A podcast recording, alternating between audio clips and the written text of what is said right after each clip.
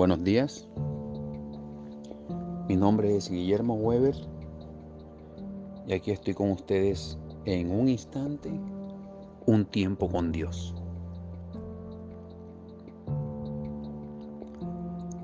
He titulado el mensaje de hoy, Dios quiere hablar, nosotros no queremos escuchar. Salmos 81:11 Pero mi pueblo no oyó mi voz, e Israel no me quiso a mí.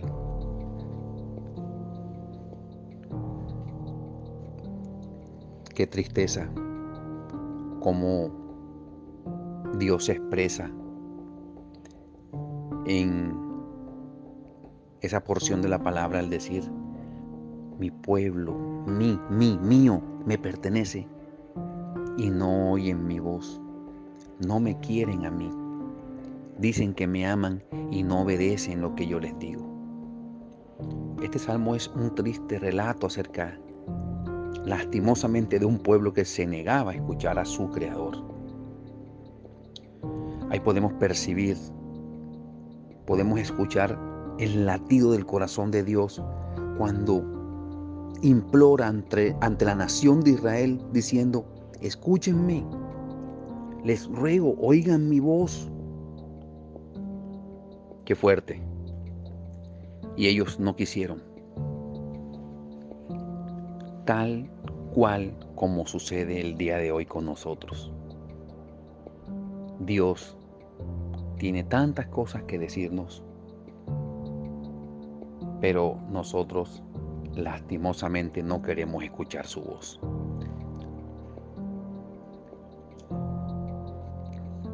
Cada uno de nosotros deberíamos preguntarnos, Señor, ¿me has estado tratando de decir algo que necesito desesperadamente.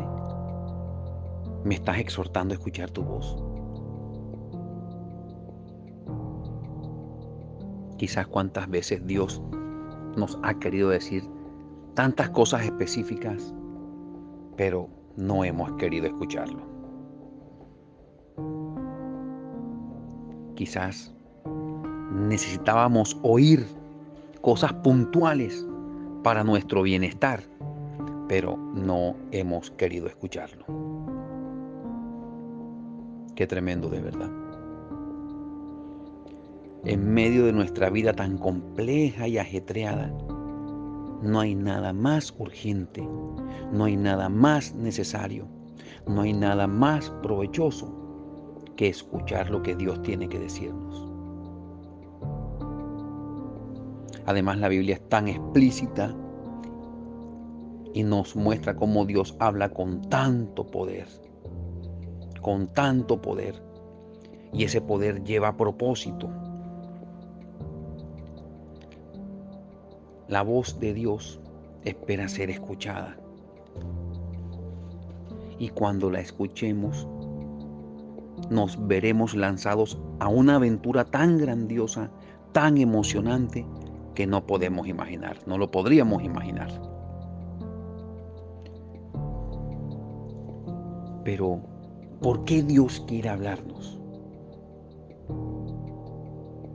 ¿Por qué Él desea tener comunión con nosotros? Hay varias razones. La primera y principal es que Dios nos ama tanto como amaba a su pueblo en los días del Antiguo y Nuevo Testamento. Él desea tener comunión con nosotros tanto como deseó tenerla con ellos. Debe haber una relación entre nosotros y Dios, una comunicación directa, vertical. La comunicación es nula, la comunión es nula cuando solo una persona habla y la otra escucha y no habla. Eso no pega. Él quiere desarrollar una relación de amor que consista en una conversación entre dos personas. Es una intimidad que Él quiere tener con nosotros. La segunda razón es porque necesitamos su dirección clara y concreta para nuestra vida, así como lo necesitaba Josué, Moisés, Jacob o Noé. Nosotros, como creación de Él, necesitamos una instrucción divina concreta y clara para poder seguir este camino que nos lleve a ese propósito específico al cual Él nos quiere llevar.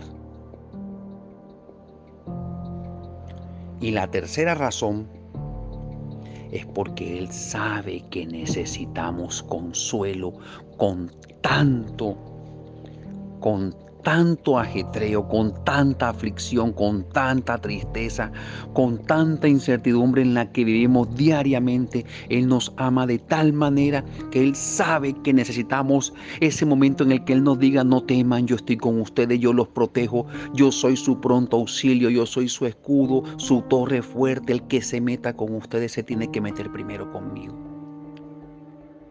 Qué lindo es Dios